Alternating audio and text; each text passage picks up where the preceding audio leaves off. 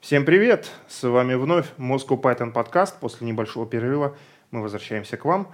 Ну, небольшой перерыв был связан с некоторыми организационными заминками. Бывает. Кстати, недавно мы выложили сотый выпуск Moscow Python подкаста.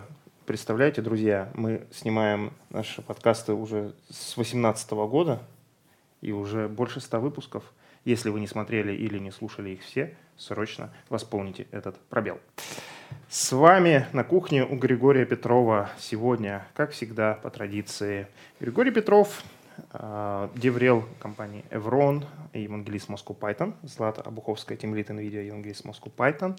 Меня зовут Валентин Домбровский, сооснователь Moscow Python и Dry Labs. Все это проходит при поддержке курсов Learn Python конференции Moscow Python Conf, ссылочки в описании. И у нас в гостях как раз-таки выпускник курсов Learn Python – автотестер в компании Vox Implant Ася Макаровская. Прошу, Здрасте. Как говорится, любить и жаловать. Vox Implant, кстати, хорошо знакомая нам компания. Некоторые выпуски подкастов мы снимали у нее когда-то, когда-то там работал легендарный ныне Григорий Петров. Это было много-много лет назад, еще за много лет до того, как э, к Воксу присоединилась э, Ася. Вот. Э, так что давайте поговорим про сейчас. Да, давайте поговорим про сейчас. Просто вот так вот прошлое и настоящее встречаются сегодня здесь у нас в подкасте. А, это было просто знамение. Да, это было знамение, это был знак. А, Ася, ну, поговорим действительно про твой путь в IT, да, как, как получилось, как ты стал автотестировщиком. Ну и начнем с начала, в общем-то, с самых азов, так сказать, да. На кого училась, чем занималась до того, как, в общем-то, пойти в питон? До того, как я пошла в питон, я сначала пошла в инженерию такую классическую инженерию. Я закончила образование по специальности инженер-механик-исследователь. Если быть точнее, у меня два диплома. Один прикладная механика, бакалавр, и специалист э, динамика прочность машин, приборов и аппаратуры, что на самом деле, в принципе, одно и то же. Это все относится к механно-математическим специальностям. Какие страшные слова. Мой гуманитарный ум. Э, для обычных людей я э, сопроматчик, ну, или прочнист. Отлично. Да. А, ну, мне кажется, что я поближе, может быть, чем некоторые ваши бывшие участники к IT, просто потому что у нас было в некотором а, аспекте кодинг, угу. но это был не совсем тот кодинг, который обычно представляют. Угу. А, ну, то есть на первых курсах, а, на первом, точнее, курсе у нас был Pascal и C, то есть никаких ООП. Мы вообще ничего не знали про это. Угу. А, и, а на третьем курсе у нас началась вычислительная механика, что для обычных людей это численные методы, и преподаватель на первом занятии нам принес вот такую большую книжку по MATLAB и сказал, ребята, ну вы же умные, поэтому осваивайте. Э, мы, естественно, все осваивали, и, если честно, я даже не знала, что в MATLAB есть какие-то классы. Я об этом узнала вообще после выпуска, что, в принципе, это не функциональный язык, на самом деле, точнее, это не совсем функциональный язык. Uh-huh. Вот. А после того, как я выпустилась, я проработала долгое время, собственно, прочнистом. И я, можно сказать, танцевала вокруг питона, потому что у меня было очень много вариантов, когда я могла на него перейти, но я не перешла. Ну, во-первых, сначала я могла бы перейти на него еще в институте, потому что у нас были варианты, какой язык использовать, но почти 99,9, наверное, нет, 100% людей выбрали MATLAB, потому что у них есть много готовых решений. Угу. Это вообще на самом деле не очень хорошо, потому что если мы посмотрим, сколько стоит этот язык, сколько стоит MATLAB, это очень дорого. Ну, я не буду называть, но это как бы сумма на самом деле неподъемна для студентов, поэтому ну, даже студенческая версия, поэтому, естественно, мы немножко нарушали закон. А, мы никого не скажем. Конечно. Я сейчас могу там... Правильно говорить, использовали ознакомительные версии. Да, использовали ознакомительные версии. Меня там могут э, потом зрители прерывать, сказать, что вот, вообще-то у MATLAB есть аналог, это Octavia. Может быть, я неправильно произношу, потому что это названо в честь э, создателя Octava. Octava. Mm. Ты, наверное, знаешь, как правильно произносится этот язык. Возможно. Но не скажу. Но не скажу, ну правильно. Напишите в комментариях, пожалуйста, как правильно произносится Да, потому что я его всегда называю Octavia, но проблема в том, что так как я Древний Мамонт. И я училась тогда, когда в была, наверное, вторая или третья версия, и все, э, все флюшки от MATLAB, которые есть, это вот с решателей типа AODE 45, они появились только в четвертой или пятой версии, это, то есть это год, наверное, 17-й, uh-huh. может быть, 18-й. Uh-huh. А, вот. А, ну, после института я еще работала, собственно, самим механиком, и наша задача была это расчеты.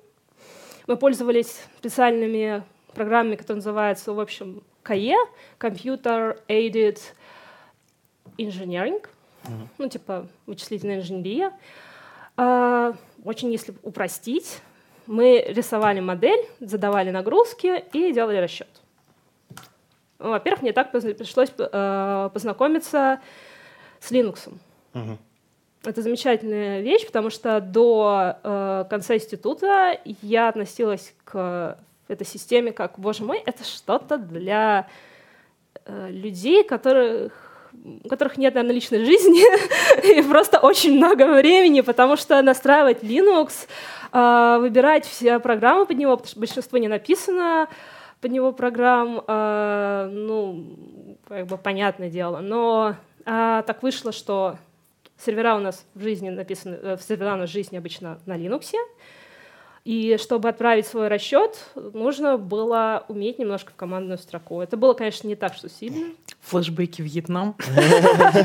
Я вспомню, вспомнила, как я тоже закончила университет, и потом, ну, как-то вот я сидела на винде, я уж не знаю, как так получилось, это скорее было плохо. Мне кажется, на первом курсе всем должны были сказать на проходной в университет, так, ты с какого факультета? С матфака? Там у тебя что, Linux не стоит? Открывай ноут, короче, показывай, так, винда, удаляй да, как, как в аэропорту, то есть пока не переставишь все системы, тебя в аудиторию не пускают. Ну, в общем, я потом закончила университет и перешла на Linux. Наверное, мне после университета как-то личная жизнь закончилась. Да, оцените а, всю трагедию, что сейчас а, лучшая версия Linux — это, по сути, винда. Мы буквально позавчера собирались э, в Питере с евроновцами, с рубистами, там э, забили United Butchers чуть менее чем полностью. И вот я сижу с коллегами, коллеги говорят, вот, Гриш, смотри, там новая тошка, Thunderbolt, матовый экран, пимпочка, все. Но вот э, Ubuntu на ней в слип не очень хорошо уходит. А мы с Ларисой показываем VSL. Рубисты такие, м-м, Наверное, нам не нужно на ноутбук ставить Ubuntu. Наверное, нужно поставить винду и уже под ней комфортно использовать Ubuntu. Э, добро пожаловать в 21 век. Слушай, ну Ruby на винде это такое. А, Ruby на винде, как на хостовой машине, замечательно работает, а вот в Windows Subsystem for Linux она, mm-hmm. как, так же как и Python, работает просто великолепно. О, очень рекомендую. А, Ася, и вот а, после того, как а, ты в роли инженера а, считала все эти Конструкции. Объекты. Да, а, уже не с помощью Кульмана, а с помощью а, компа. А как ты пришла к тому, что ты больше не хочешь выяснить, когда же двигатель самолета разорвет от непосильной нагрузки, а хочешь заниматься бэкэндами, опишечкой, тестированием, э, СИПом, ATP, вот этим вот всем? О, ну, во-первых, сначала я потыкала питон, это было совершенно случайно. Палочкой. Да, я сначала, э, да, потому что я какой-то момент в моей жизни, я сначала шла прям вот так, я хочу быть прям супер-пупер инженером, я хочу механиком, я хочу науку, я даже поступила в аспирантуру. Э, сразу прошу прощения моего научного руководителя, что я так и не смогла. Налью-ка тебе еще кофе. Спасибо. А, вот, но а, в какой-то момент меня просто переклинило. А, моя фирма, в которой я работала, она для меня была просто очень комфортной, очень идеальной. Она развалилась. А, это было очень внезапно, потому что компания существовала 20 лет. Теперь каждый раз, когда меня спрашивают на собеседованиях, кем вы видите себя через пять лет, я смотрю на людей и так, а скажите, а вы через пять лет где будете? Это, кстати, правильный ответ на, на этот вопрос, да. Да. А, как раз тут обещали потом будут вопросы про собеседование, это будет очень хорошо. Ну, в смысле, следующий участник. Да-да-да. Будет. Все да. будет. А, вот. И когда она развалилась, я думала, чем мне заняться. Я не знала, что я хочу вообще, в принципе, делать. И я пошла работать в Softline в отдел математического ПО, потому что на тот момент единственным дистрибьютором MATLAB был Softline. Uh-huh. И я такая, так, я вижу знакомое слово. Зашибись. А, меня туда даже пригласили, то есть э, это было очень приятно. Я пришла, но я была что-то типа техническим продажником. Моя задача была а, там, потыкать новый продукт, рассказать, что в нем есть, и а, устроить какую-то презентацию. Я сама, собственно, не, э, не приходила к людям и говорила, купите, купите. Нет, нет, я просто рассказывала, что нового, и какие-то примерчики делала. Ну, вот. И когда начала копаться, я увидела, что вообще-то я в своей работе инженера пустила большой пласт. Люди пишут макросы. А макросы вообще-то там не простые, а они, собственно, написаны на питоне. Вот все KE-программы, у них, они состоят из двух частей. Это препроцессоры и, э, они же и постпроцессоры, и, собственно, решатели. Решатели написаны на таком древнем языке, как Fortran. Они все еще пишутся, обновляются. Вот, я не знаю, кто-нибудь из вас, э, может быть, писал на Фортране. Ну, ты же помнишь, ты, ты же, когда была молодой, динозавры еще ходили по, по земле. Ну, и Фортран тогда же был. Ну, нам приходилось в наших проектах, ну, как на Фортране написано много математических лип, которые используются в каких-нибудь библиотеках для ну машинного обучения, и э, сюрпризом было то, что чтобы что-нибудь там скомпилять для своего проекта, нужно Фортран поставить на машину, на Linux. Вот. Ну, в этом смысле да, но как бы я, я конечно, это самая почетная там, мать питонов, а, но как бы еще не бабушка питона все-таки, поэтому вот нет, лично не приходилось писать на фортране. У нас ну. просто был один предмет метрология. Мы делали лабы на фортране, но это маленький секрет, это прошло как-то мимо меня, я даже не помню, это было, наверное, как вот, типа, я отключила мозг и что-то такое там. И когда можно было, я делала все это лабы на матлабе, и там, в общем, я решила, что это язык очень для очень суровых людей. Я не знаю, может быть, ты прогал на фортране. Ну, мало ли. Ох, а, всякой жизни бывало. Ну, на самом деле, вот э, тот э, Фортран, который был 50 лет назад, и тот Фортран, который сейчас, они уже довольно сильно поменялись. В старых версиях Фортрана там нужно было номера строчечек обязательно вводить, вот эта вот э, вся история. Это было, с одной стороны, высокоуровневый язык, а с другой стороны, это был высокоуровневый язык под, под э, перфокарты. Вот, то есть вот эта вот э, перфокарта, которая, соответственно, 80 на 8, она была как раз под э, одну строчку фортрановской программы, и в целом там все очень хорошо работало друг с другом. Вот, и программисты на Фортране, они эти строчки замечательно меняли, перекладывали. Ограничение на 80 символов, опять же, ну, как это, а, физическое ограничение на 80 символов. У тебя не может быть строка длиннее 80 символов, потому что у тебя перфокарта вмещает 80 символов. Ну, это такое темное Я знание. Думала, что это из-за экрана, ну, то есть экран вмещал. А экран такой, как ты думаешь, почему? Потому что перфокарта 80 символов. Изначально там не было никаких экранов, там были телетайпы, которые это все быстро-быстро печатали. Вот. А когда появились экраны, то они уже эмулировали соответствующие э, телетайпы. Ну, в общем, вот старый Fortran, он прям такой совсем-совсем старый, очень-очень старый. Там, когда сишечку делали, то уже на него смотрели так. Из серии «Нам вот надо как Fortran, но адекватнее». А современный Fortran, там язык менялся, менялся, менялся, менялся. Современный Fortran, он там от того же Паскаля уже, на мой взгляд, не так сильно отличается. Ну, то есть какой-то язык с ифами, форами, функциями, вот это вот все. Ася, таки интересно, что ты говоришь, что макросы писали на питоне. Ну вот почему такая разница, что там решатели на фортране, а макросы на питоне? Вот сейчас к этому подойдем. На самом деле это был не совсем питон.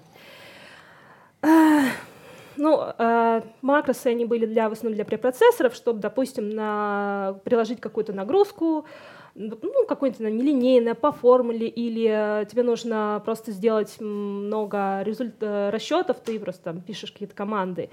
Э, но а, например, в Ансисе, если я, если я не ошибаюсь, может быть, мне надо поправить, он сам э, написан на шарпах э, оболочечка. Соответственно, все встроенные макросы, они написаны уже на шарпах, и ребята решили, что, блин, ну не всем нужны стандартные макросы, нужно как-то изменять, поэтому uh-huh. придумали Iron Python. Uh-huh.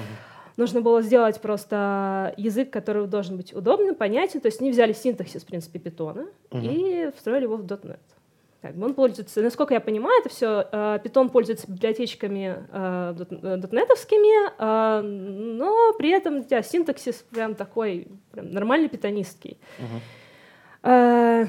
На самом деле на Хабре даже есть статья, не статья, а такой вопрос, типа, что это такое? Есть там Iron Python, Iron Ruby, типа, стоит ли это учить вообще? Ну, uh-huh. я считаю, что нет, потому что если вы хотите типа, учить Python, именно как Python, вам нужно учить стандартные, ну, как бы не учить, хотя бы попользоваться стандартными библиотеками питона. Конечно, можно научиться правильно дел, э, писать там функции, пробельчики, но это все будет какое-то извращение. То есть, если вам нужно писать что-то для .NET, надо просто взять шарпы, там еще что-то, что вы хотите. Ну, то есть, ну, как говорится, можно микроскопом забивать гвозди, ну, ну да. зачем? Ну да, ну да. А, но по сути это вот твое такое, ну, это первое, первое прикосновение. Да, сказать, первое вот прикосновение питона. Да. Но вот а, mm. есть еще, кроме этого, там в Абакусе скрипты. Я ничего не понимала, там есть какие-то библиотеки, там так типа происходит какая-то магия такая, типа импорт, какая-то там, ну, допустим, материал, потом так материал, точка чего-то там равно, я такая, что это за точки? Что это вообще такое происходит, собственно? Mm.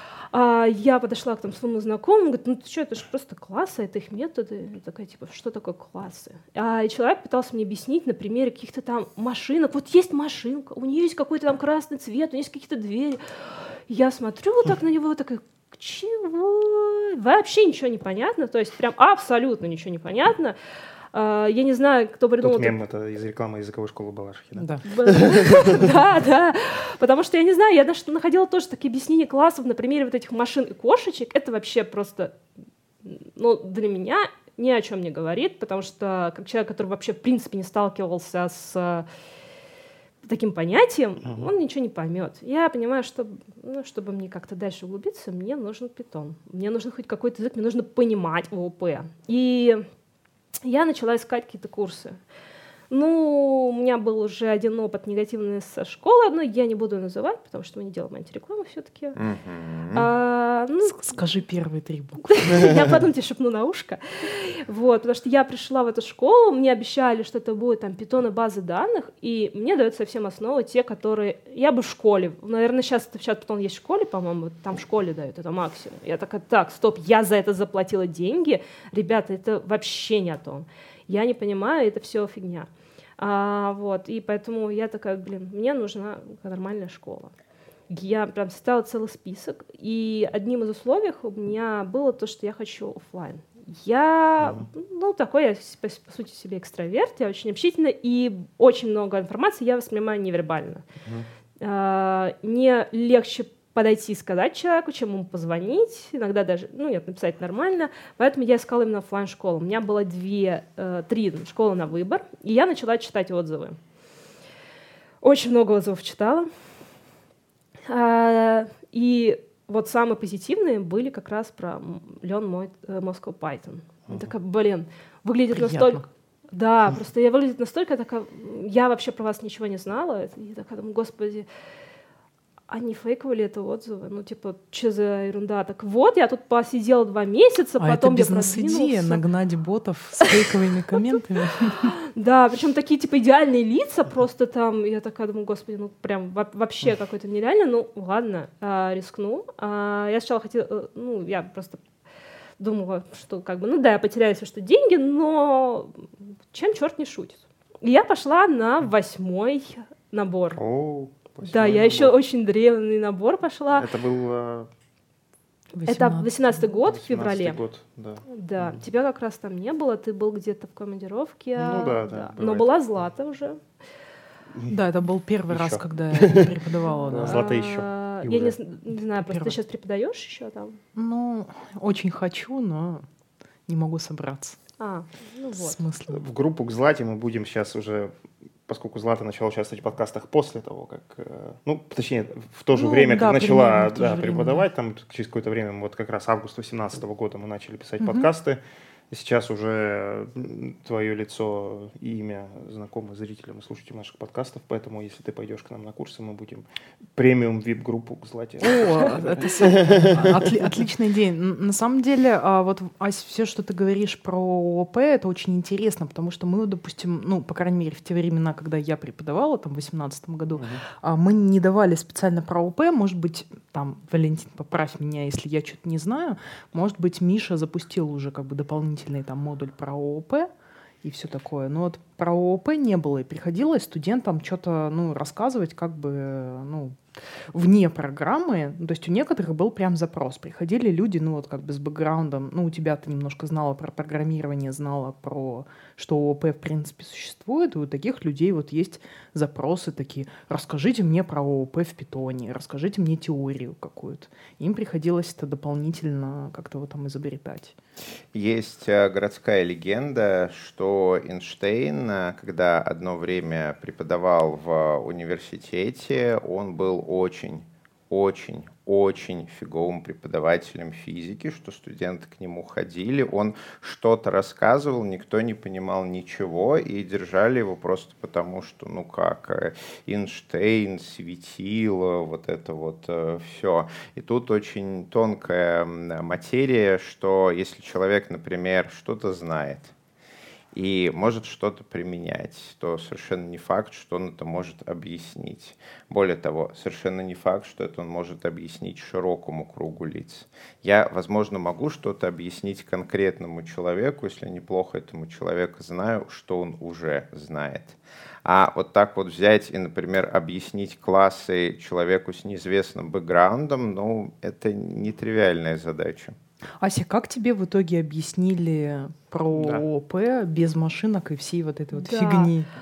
А, честно говоря, я прям объяснение точно уже не вспомню. Мне очень повезло, у меня была куратор, ну сейчас тоже везде есть кураторы, это прям вообще, это целая находка, когда у тебя есть персональный куратор на вот, ну там сколько группа? Ну, пять сколько человек. Пять Пять человек, ну человек, да, да. примерно. И можно было писать в любое время дня и ночи. У меня была э, девушка Валентина, которой реально можно было писать в час Валя ночи. Ва- Да, но она просила, правда, что это не делать. Вот, ну, в смысле, в час ночи. Ну, да, потому это что уже, да, это уже такое, знаешь, на Да. личном уровне. У нас, Да. кстати, с тех пор появились, так сказать, некие гайдлайны там и даже своего рода э, SLA, вот Service Level Agreements э, с кураторами. Ну, то есть мы стараемся, э, ну, возникали, скажем так, некоторые нюансы работы, когда куратор, например, ну не то, что в час ночи не отвечал, а там в течение долгого времени, например, Мгм. не отвечал студентам, и мы начали просить кураторов все-таки иногда быть более внимательными, скажем так, в некоторых случаях. Ну, окей, с Валей тебе повезло. Да, потому Мгм. что я к ней, я, ну, было такое, что я сижу на занятии, такая, типа, вот меня тут пацаны пишут, я такая, одна сижу, такая, нихи, нифига не понимаю вообще, что происходит, и я прям, вот она садила со мной, ну, действительно мне там объясняла, такая, о, тут у меня какое-то озарение пришло. А, мне очень вообще из этого а, потока мне очень понравилось, и потом в жизни пригодилось бот Telegram. Я не знаю, это был первый поток, где этот бот был или не первый. Я не, я не знаю. Там, Наверное, уже не первый поток. Ты имеешь в виду- Ну, когда боты стали делать, это А. прям сразу или нет? Ну, у нас интенсив, да, то есть Ну. на котором, собственно, на первом занятии мы делаем бота, ты про это говоришь? Да. Ну, не А на ну- первом там, это был. На первом занятии было объяснение вообще, в принципе, что такое программирование, функция, как вот вводная прям долго. А это было где-то с третьего занятия, по-моему. Ну, сейчас у нас первым занятием идет интенсив, там с утра до вечера у нас э, ребята пишут бота, да, именно вот под эти объяснения, значит, э, то есть начинается все с объяснений базовых вещей, потом люди постепенно пишут своего бота, то есть по итогам первого занятия у людей уже есть простенький бот. Дальше э, там у нас идет разделение на три трека. Ты, кстати, как выпускник э, должна получать материалы, в принципе, Да, по всем этим получаю. трекам, да, до сих пор. Я как раз очень Вот. благодарна за них. Да, у нас апдейты постоянные для всех выпускников происходят. Вот, три трека, чат-боты, Data Science, э, машинное обо- э, Ну, вот Data Science, Machine Learning я не смотрела, я просто скажу потом, что мне не хватало выпуска, что вы исправили. Это прям очень-очень-очень было в тему. А, есть еще один лайфхак, как я даже да, как бы вкуривала ООП. А, да, мне же разрешили говорить про другие языки. Конечно. Да, я взяла книжку по Java. Вот. Стесняйся. Да. А, Вот, я начала ее читать, и такая, офигеть, так, тут все понятно, вот теперь понятно. А, потому что а, ну, Java, он такой язык достаточно строгий, строго типизированный. А, там как бы ОП — это ОП.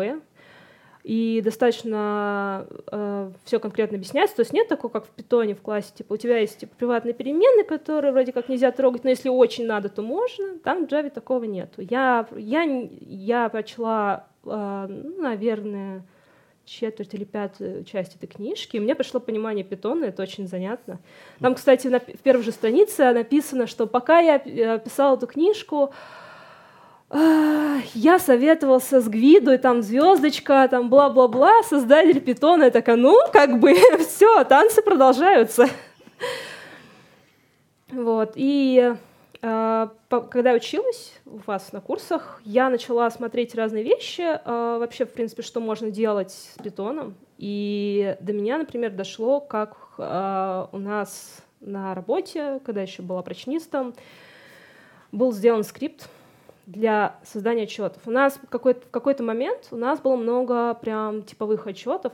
Ну, такой, ну, конкретно нашей фирмы было редко, но было прям вот реально полгода, где, э, по сути дела, менялись только материалы, э, чуть-чуть там геометрия, а все остальное, ну, даже по, чуть ли не выводы были прям, прям uh-huh. одинаковые. И ребята написали скрипт, который э, интегрировал сразу же э, наш расчет, наши э, расчетные программы и Word, и uh-huh. вычисления. Uh-huh. Собственно, есть такая библиотечка DocXPL.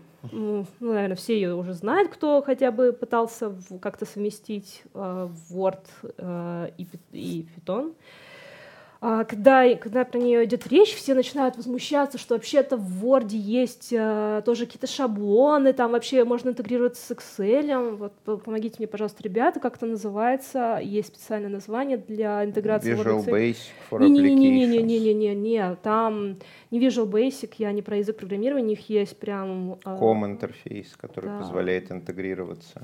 Ну, ну там ну, много всяких написано. разных механизмов. Да, но вот есть одна такая проблема. Если ты тебе нужны какие-то расчеты небольшие, там у нас, например, была оксидация, окисление по-русски, да, а, это была, ну, по сути, формула, там несколько расчетов. Если это делать вручную, то мы вставляли просто наши расчеты из маткада. Угу. Это, конечно, выглядит не очень, потому что если кто-то пробовал вставлять их, они часто очень смещаются. Угу. Очень хорошо их делать просто рисуночком, а, и чаще всего так и делали. А можно написать а, с помощью как раз Python и doc, э, docxpl а, скриптик, который тебя будет брать просто из твоей папочки, твои уже созданные скриншотики, не MATLAB, а в смысле результатов, которые у тебя получились, материалы какие-то там задаешь и генерировать, собственно, отчет, вставлять, где нужно тебе э, циферки, у тебя сразу будет еще расчет, там, например, оксидации, и, соответственно, все, ты просто потом открываешь счет, проверяешь, что у тебя ничего не уехало, но с Word все-таки это бывает. И если там что-то нужно, может там чуть-чуть вывод подкорректировать, если ты сразу понимаешь, что это не так. И это прям вот очень облегчает задачу. Uh-huh. То есть вообще замечательная штука, как автоматизация. А, ну, там, я как раз, как раз закончила ваши курсы, и я все еще не думала, что я прям решусь, потому что ну, я как бы хорошо сидела, все хорошо. Зачем что-то менять в жизни? Да, я что-то еще умею теперь, а, но не все. А, и в какой-то момент мне прям вот щелкнуло, то есть вот так вот, я прям сидела, сидела, а что я делала со своей жизнью? Я все-таки, да, ну, типа, реклама, это все хорошо, но, во-первых, я поняла, что у меня очень устают глаза от того, что я постоянно рисую сеточки. И я люблю больше, э, как говорится, буковки, чем картиночки. Мне очень нравится писать всякие маленькие скрипты, мне нравится писать текст, и мне не очень нравится делать все остальное. Это все остальное на меня давит, и я просто в один день, меня прям щелкнуло, и я уволилась. И я такая думаю, блин, я хочу как-то связать свою жизнь с программированием. Ну, то есть я уже знаю два языка, MATLAB и Python. Я посмотрела на MATLAB, поняла, что для того, чтобы, в принципе, применять MATLAB, где-то за него получать деньги, ты должен еще знать схемотехнику, ну или как-то быть ближе там к платам. Это все вообще не мое. Э, у меня не было предмета даже такого схемотехника. Эм, ну, то есть, типа, это я прям сразу отмела, а, ну, решать, конечно, студентам задачки — это хорошо, но, но это не прибыльно, как ты понимаешь. И я подумала, что да, ну это питон. Дальше начала смотреть, чего мне не хватает. И везде-везде был SQL. На тот момент у нас не было в Alien Python нормального SQL. Я ничего не понимаю. И такая, блин, как-то не очень.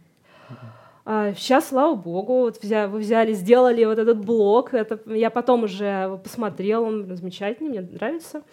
Поэтому я пошла на Udemy и начала проходить, прошла не сразу, вот там в течение полутора месяцев занималась, хотя на самом деле SQL можно там за 10 дней освоить, но... А, Блиц-опрос, а пока еще не прошли десятки лет, и ты помнишь, вот по твоим впечатлениям, вот разницу между курсом, который проходила офлайн на Python Learn, и разница между курсом Udemy, который ты проходила онлайн, одна.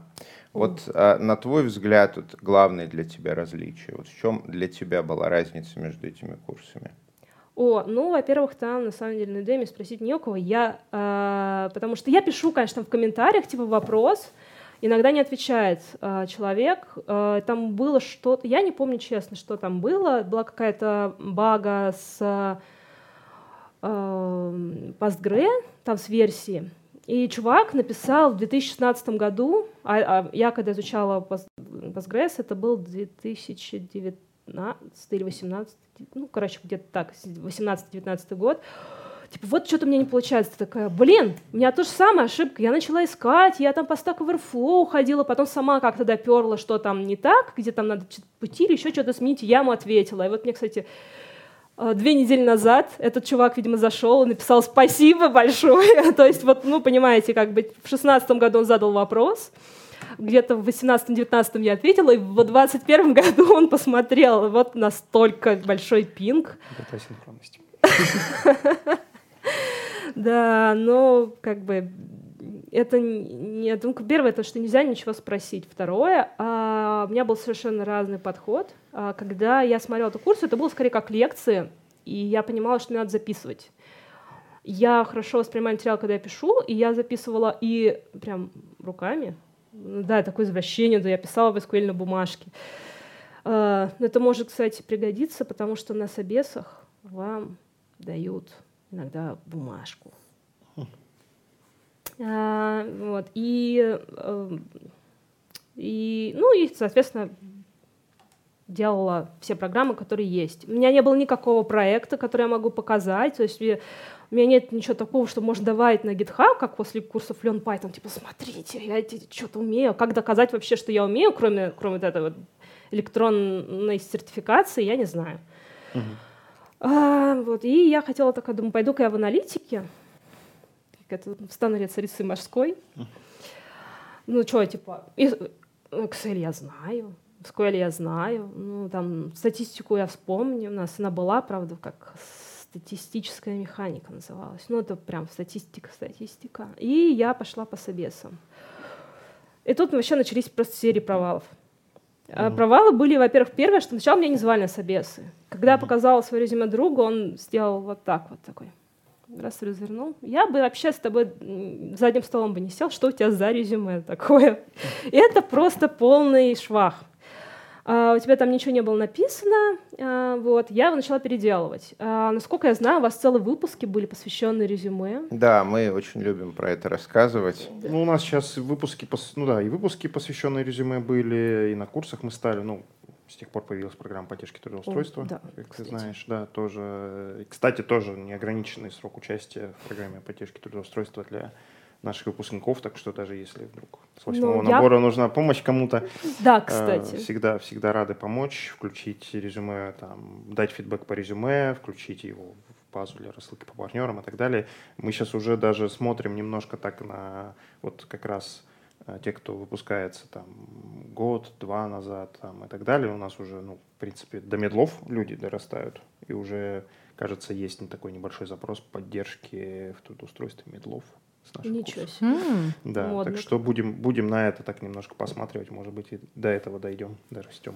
Ну, вот. ну я да. пока, я, мне очень нравится своя фирма, я не хочу отсюда выходить, ну, но, если что, я ищу как бы второго есть. человека. Да. Можно кто-нибудь э, знающий. Э, знающий. А при написании резюме, вот мы уже, наверное, года два, два с половиной об этом говорим, там есть два принципа, которые, с одной стороны, избавляют от необходимости изучать сотни частностей. Ну, то есть просто осваиваешь два принципа, что резюме должно отвечать на два вопроса.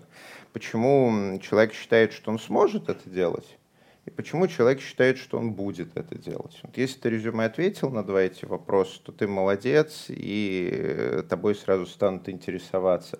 А, к сожалению, вот просто сформулировать два принципа очень недостаточно. это Гриш, вот... там есть, есть такой нюанс, да. что это, а, потому что когда люди пишут, я там, не знаю, на работе изучил вот такой вот фреймворк работодателю, на самом деле похеру, какой фреймворк изучил разработчик. Ему важно, какую пользу там он принес для бизнеса компании. И вот это вот инженер а очень это часто не, не а, отвечает ни на первый, ни на второй вопрос. То есть это всего лишь э, отвечает на вопрос, что у человека явно выраженное поисковое поведение. Угу. Но поисковое поведение, то, что человеку нравится изучать новые штуки, а, может никак не коррелировать с тем, что он может делать работу.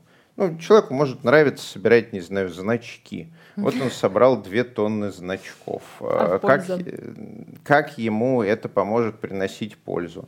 Человек может знать сотню фреймворков, но при этом какие-то практические навыки по их использованию могут быть довольно низенькие-низенькие. Да, и что далеко ходить? Я знаю сотню фреймворков, но мне сейчас последние там лет 6-7 основная специальность это вот деврел-генералист.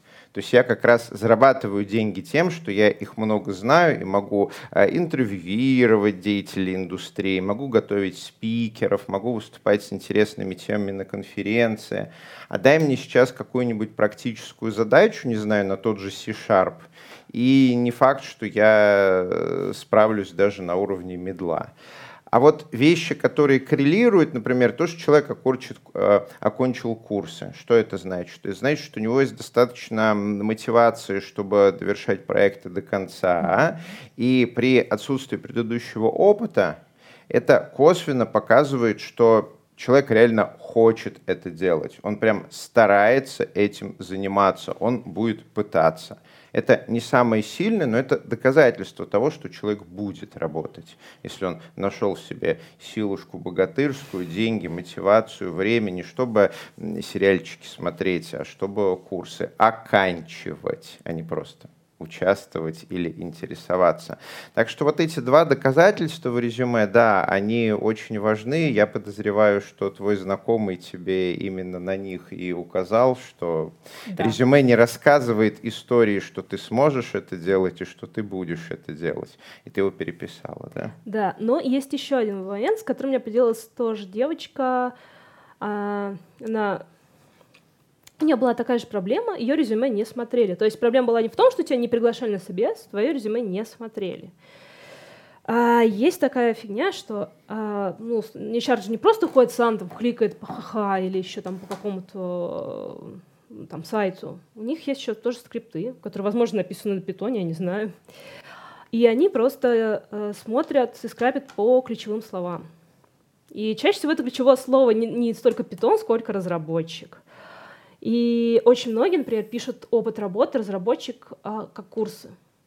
Это, ну, это, конечно, плохо, но это работает. У меня было по-другому. Я вспомнила совет, который дали на курсах, что давайте-ка, ребята, вы будете участвовать в каких-то open source проектах. Я такая, блин, а что я умею? Я сначала залезла на GitHub, как там сказали, там типа good for first issue. И тут я так офигела, ничего не понятно. Типа, ребята тут продвинулись. Ну, блин, чтобы даже исправить какую-то маленькую, не знаю, печатку, тебе нужно вникать в целый проект. Надо, типа, это не, ну, мне было сложно, я думаю, надо найти какой-то проект, который только начинается. И я совершенно случайно э, нашла э, несколько таких проектов. Один, кстати, из них была социальная сеть Меринган, и ребята, э, главный был там чувак, который работал тестером, он хотел тоже в питон, в разработчике, и он решил, что давайте писать свою очередную соцсеточку. Mm-hmm. Я немножко там приняла участие, но я уже писала это опыт как, как опыт разработчика. А, да, мне как бы это, это был такой прорыв, прорыв души, я там на самом деле немного сделала, там что-то было у меня про капчу, какие-то еще вещи. И в тот момент, кстати говоря, я поняла, что я не очень хорошо дружу с Джанго. Вообще, вообще у нас был фласк на uh-huh. курсах. Uh-huh. Мне не очень нравится, в принципе, Джанго, ну, вот не лежит к нему душа. И типа, что мне делать? И у меня было уже, короче, несколько офферов, ну, вообще-то два. Один из них был прям аналитиком, но я не буду там рассказывать, мне не понравилось, что не понравилось, там, это было типа личное. А второй из них это был очень странный офер, это был офер на, офер на сопровождение. Ну, то есть не совсем поддержка, а это именно сопровождение. А, но мне понравилось то, что в компании есть питанисты. Я такая подумала, блин, я сюда пойду, и я могу вырасти, я, ну, например, пойду в раздел, в отдел питанистов. И я очень благодарна человеку, который меня нанял. Это был как раз не HR. Я так попала, uh-huh. что HR был в отпуске. Я думаю, что если бы меня собесил сразу HR, возможно, я бы не прошла. Потому что у HR, у HR какой-то вообще для меня непонятный отбор. Я не знаю, как там, какая-то магия подковровая, как, люди, как людей приглашают. Я до сих пор не понимаю. Если кто-то мне рас расскажет, как вы выделяете резюме, чтобы пригласить... Они пытаются ответить на эти два вопроса. Сможет да. человек работать работу и будет ли он ее работать? Точка. Валентина, Это в целом все, что делают HR. Есть вот uh, карьерные консультации с HR mm. в рамках... Ну, ну да, да, это в рамках на конференциях проводим. На конференции, да, тоже есть, будет такая, ну, была на Russian Python Week, будет на Moscow Python Conference, которая, кстати говоря, состоится 26-27 сентября.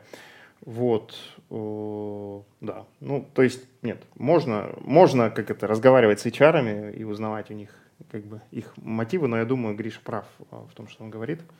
Просто, наверное, иногда кажется человеку, что он ответил на эти вопросы, может да. быть, даже он знает вот эти принципы, ему кажется, что он ответил на эти вопросы, а HR читает и не видит этого ответа. Это все, как говорится, совмещение точек зрения, наверное, такой вопрос. Да, и, и ну, я, кстати говоря, про, я считаю, что я просто одна из чемпионок по провалам собеседований, потому что, когда я устраивалась на первую работу, мне все время казалось, что где-то есть подвох.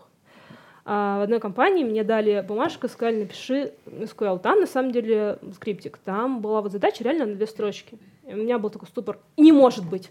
Ну, ребята, вы чё? Какие две строчки? Ну, я, не может быть. Я пыталась найти какие-то подводные камни. Я пыталась вместо того, чтобы сделать какие-то там простые джойны, еще какие-то, не знаю, там uh, case when, then, я не, я не знаю почему, вот, uh, это первое. Второе, uh, меня очень еще подлавливали на некоторых вещах, когда задавали вопросы как раз не разработчики, а HR. Была такая одна компания, которая мне до сих пор не представилась. Мне сказали, что вот, ну, HR-агентство не представилось, а куда меня э, звали собесить, мне сказали, что там есть кодовое название — это компания, которая типа работает э, России, но типа не раскрывается, потому что ее там что-то конкуренты могут э, как-то добить. Это было очень странно.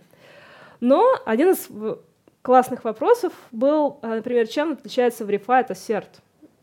Ну, как бы я такая говорю, ну, я типа знаю, что такое Assert, не знаю, что такое Verify.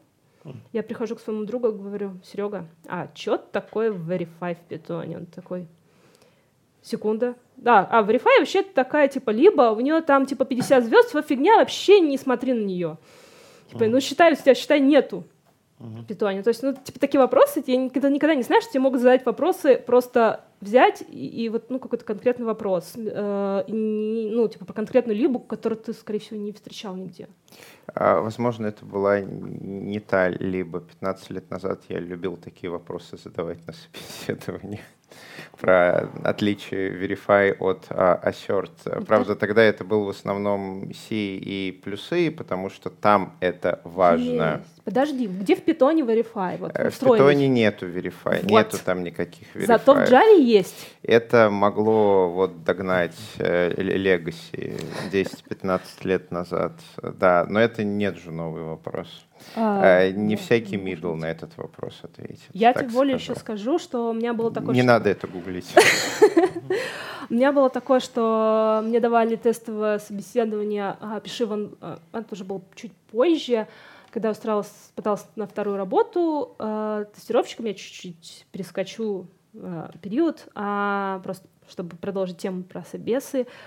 А мне говорили, вот тебе полчаса, и ты прям, э, ну, то есть, типа, отвечаешь на вопросы, там было три секции вопросов по питону, по SQL, ну, и, собственно, по тестированию, это надо было сделать за полчаса, и я не все успела, а потом еще э, устный вопрос, это был прям блиц-опрос. И э, мне, например, назвали фреймворки, которые не питоновские, они js -ные. Я понятия про них не имела, я просто такая скип, скип, скип. Вот. А, и у меня был вопрос про э, асинхронность. Там один из первых типа, расскажи мне про асинхронность. У нас на курсах этого не было, честно говоря.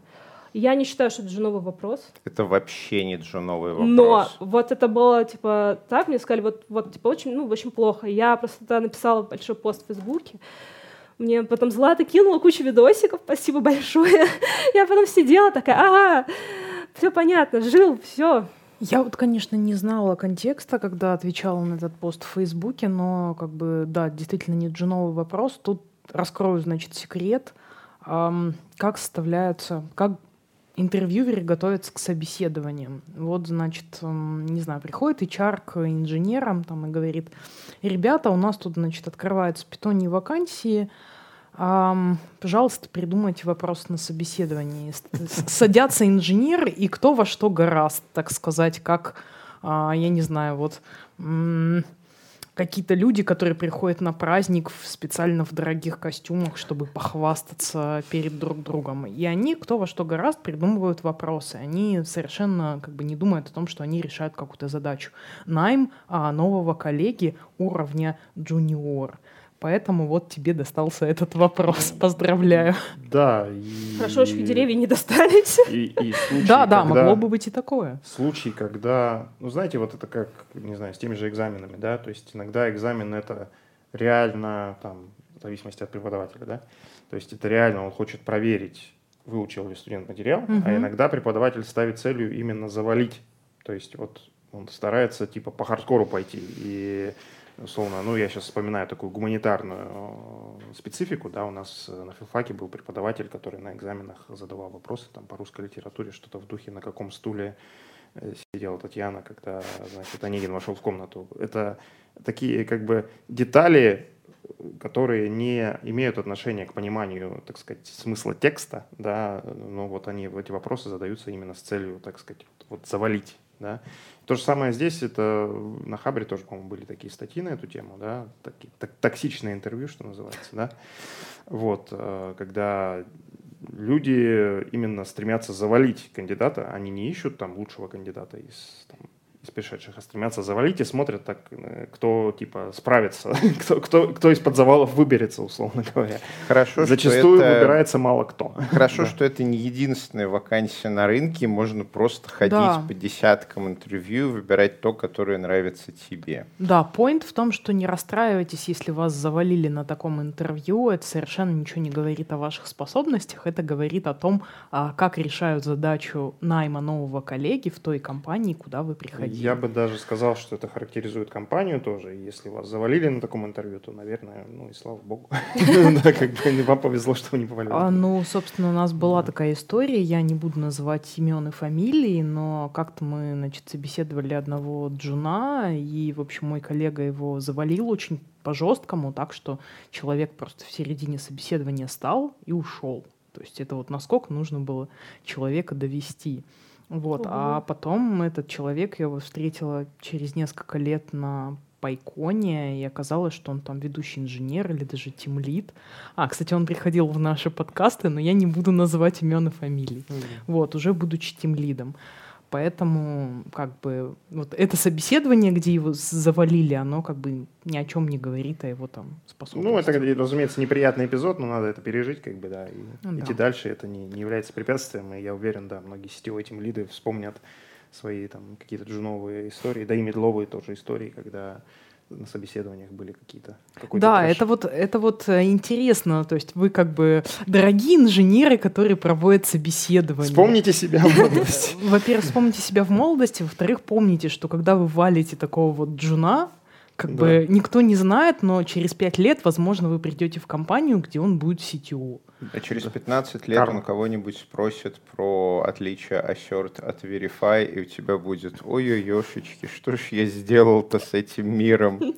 Ну, кстати, побуду пятикопеечным а, психологом, именно начинающим разработчиком. А, ты же не можешь своему мозгу просто вот приказать, а давайте к этому относиться там легко. Оно так не работает, у нас нет рычагов. Э, мозги работают так, как привыкли, а не так, как мы от них хотим. Если для человека это первое собеседование, то он и будет от, к нему относиться как к первому и единственному собеседованию, которое в его жизни было ну, да. и есть. Поэтому, например, а, хорошо делать такой ритуал, что там первые 10 собеседований тренировочные, и задача не пройти собеседование, а выписать вопросы. Да. То есть приходишь с листочком, общаешься, а, они думают, что ты пришел к ним устраиваться, а ты пришел интересные вопросы записывать. Это настраивает на определенный лад, это создает сцену в которой вы осознаете происходящее, вы сразу прекращаете нервничать. Магия. Потому что вы пришли не с целью туда устраивать на работу, вы пришли с целью первые 10 собеседований выписать э, вопросы. Ну, естественно, компании выбираете а, такие, в которые вы не очень прям хотите, хотите, там вот, может, мечта в Mail.ru устроиться, да, вы ее не выбираете на первые 10 интервью, выбираете какие-то компании, приходите с листочком, улыбаетесь, задаете вопросы, выписываете, выписываете, выписываете. А на 11 вы приходите, а вы уже были на 10 собеседованиях, вам уже норм. Да, Согласен. Ну, кстати говоря, насчет типа, вопросов на собеседованиях, я так немножко занавес приоткрою. Наш HR присутствует на всех технических собеседованиях, и он же шутит, говорит, я могу, в принципе, устраиваться к вам разрабом. Что, ребята, я уже все выучил, вот реально, типа, ну, только, может, там про деревья не знаю. И э, там замечательно, действительно, э, когда я устраивалась в свою текущую фирму, я ну, вопросов которые я задала именно разработчикам, точнее, у меня там был не разработчик, у меня был тестировщик на собеседовании СТО, было гораздо меньше, чем я задала HR. Я задавала HR вопросы, те, на которые он вообще все ответила. Я, говорю, как... я просто не знала, что разговаривать с HR. Я говорю, какая у вас там архитектура? У вас микросервис или монолит? а что вы делаете вот так вот, э, так далее, так далее. Типа, вы работаете по скраму или нет? И человек вообще на все это ответил. Хвала таким HR. Да, ну, что я такое хотел сказать? Да, вопрос навыка прохождения собеседования, это вообще тоже есть такая тема, да, что это, в принципе, отдельный скилл. Вот, Гришин совет, я считаю, очень правильный. Есть некоторые нехорошие люди, про них, опять же, мы упоминали эту статью на Хабре, да, которые даже учат, э, типа, не на курсах там айтишных учат не самому, так сказать, предмету, там, Python, например, а именно прохождению собеседований, и говорят о том, что даже у людей, которые проходят эти курсы, куда-то потом получается устраиваться, не, без каких-либо знаний э, в предмете, скажем так, просто имея навык вот это прохождение собеседования. Но это отдельный вопрос. У нас сейчас совсем немножко времени остается. Давай поговорим о том, как в итоге-то ты дошла до вот замечательной компании Vox Implant, э, и что делаешь сейчас, и, может быть, да. какой, как это, как мы упоминали, какие твои планы, да, какие планы на будущее, где себя видишь через пять лет. Да, а я, как сказала, что я устроилась в сопровождении, и так оказалось, что на самом деле а, это была, по сути, работа тестировщика, приемочное тестирование. А Этот отдел сейчас вообще переименован, в котором я была, он называется, по-моему, отдел мониторинга, что ли. А, и первым делом, что меня там человек, который, собственно, меня устроил, он посмотрел на то, как я написала баг-репорт и сказал, вообще нельзя так писать. Я говорю, а как надо? Ну, так надо. Ну, просто он не ответил на этот вопрос, и я такая, блин, мне не нравится, когда меня ругают, никому не нравится, когда его ругают. И я начала искать курсы, какие-то, я смотрела на степик в основном, типа, что такое баг-репорты, как их правильно писать. Я начала в это окунаться, потом я такая думаю, блин, ну я уже окунулась немножко в тестирование, а ко мне приходят программисты, я им пишу какие-то отчеты, ну, типа, вот там, мы запускали, там, например, новую валюту, я им там написала отчет о тестировании, такая, блин, замечательно у меня получается.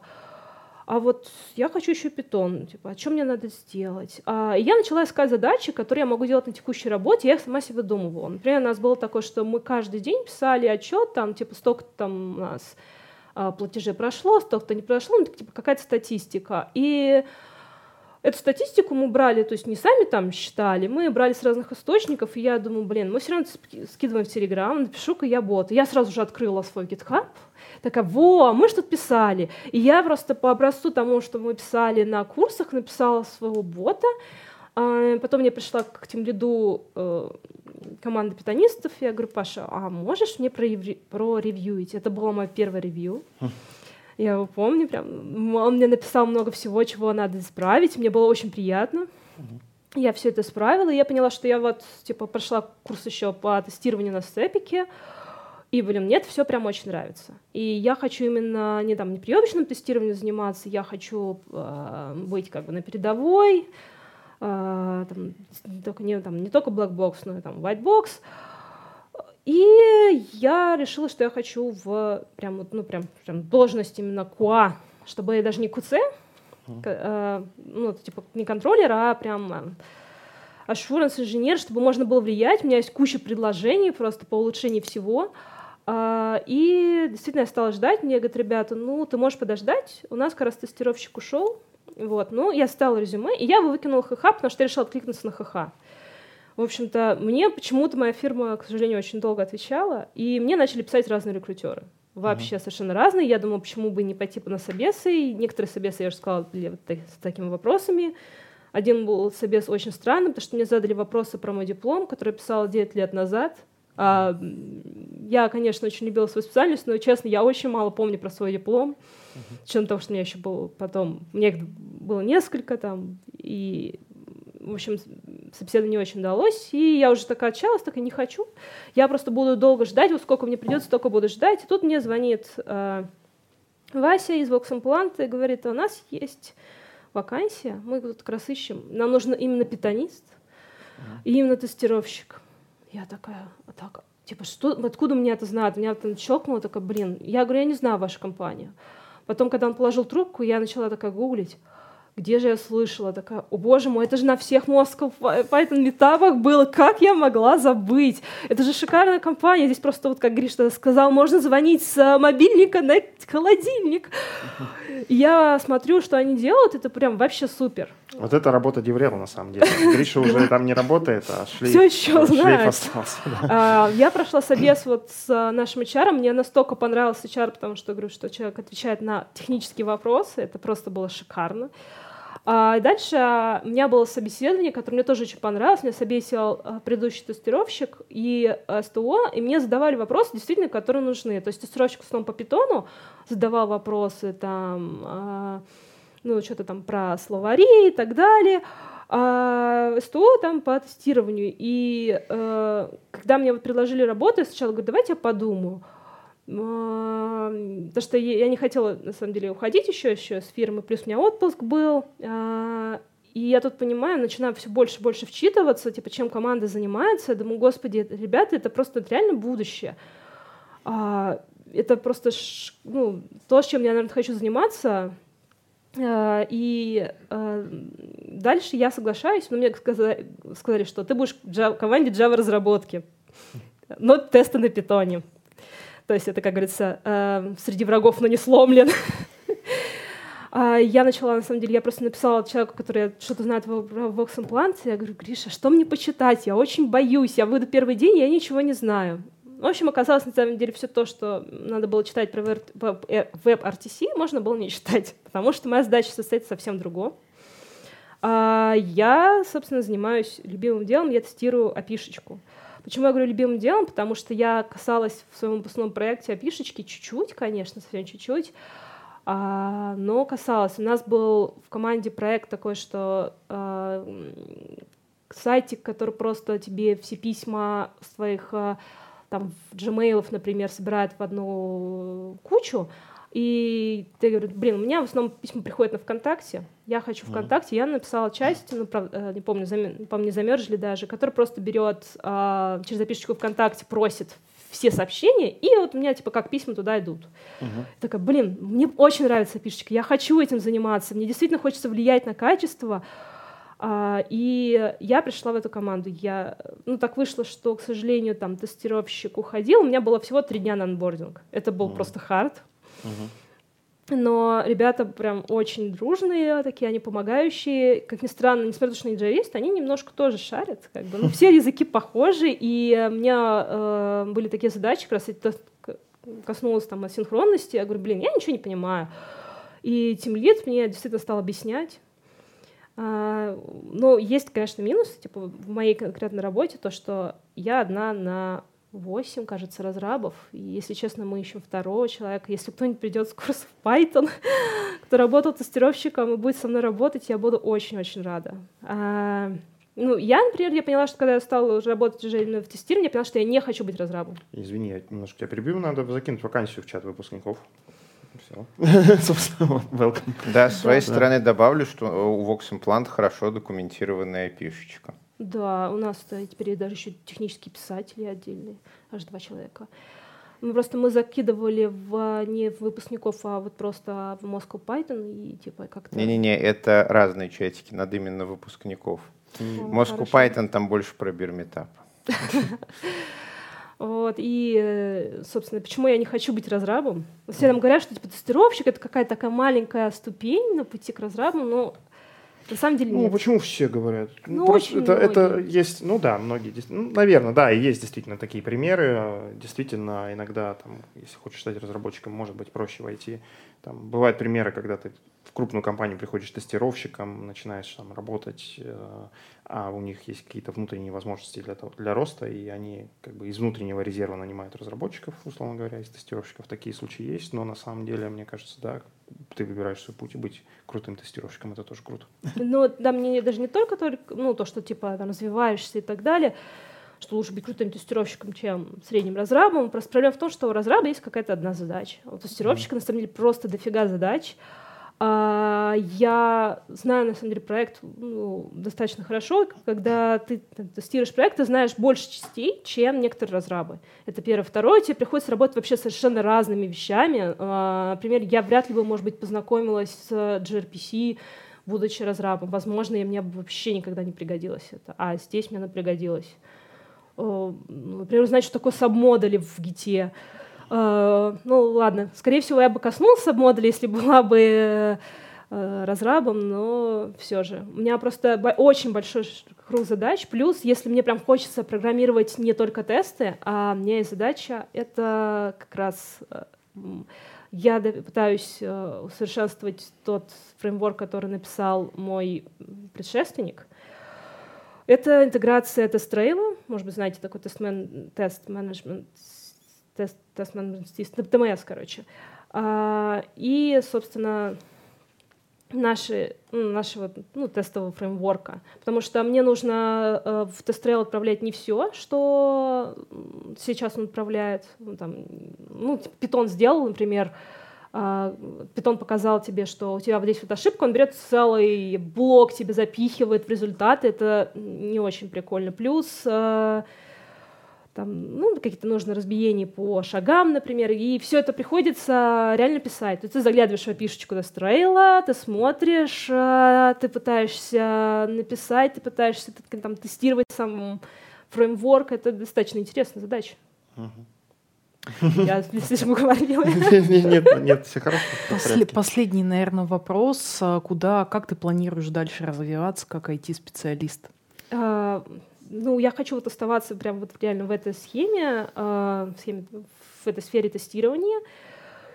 И э, первое, что я хочу, я хочу больше знать о питоне и, в принципе, о компьютер сайенс. Мне не хватает немножко каких-то знаний, которые есть у разрабов. Я обязательно их как бы, хочу получить. Если, бы, если будет какой-то курс Learn Python Upgrade, там, я бы с удовольствием зашла бы на него. У нас, э, да, эта тема в последнее время тоже активно обсуждается в чате выпускников. Эм, Думаем, думаем, думаем Вот про как раз.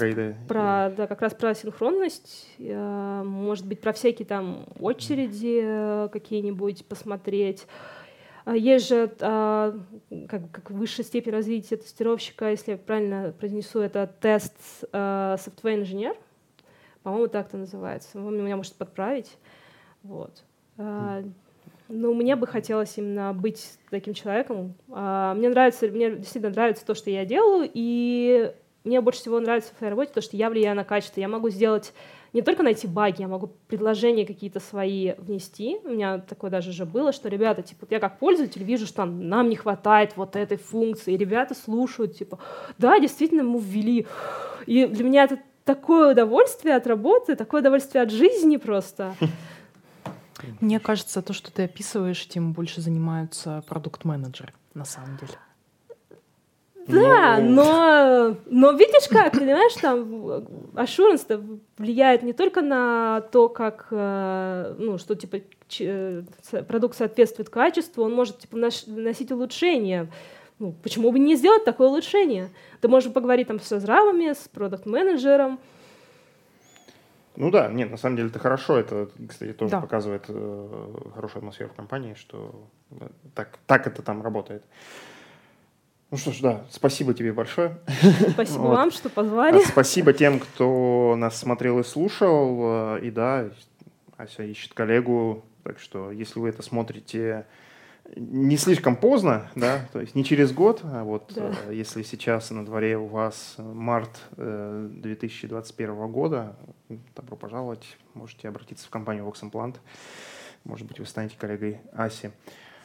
С вами был Moscow Python подкаст.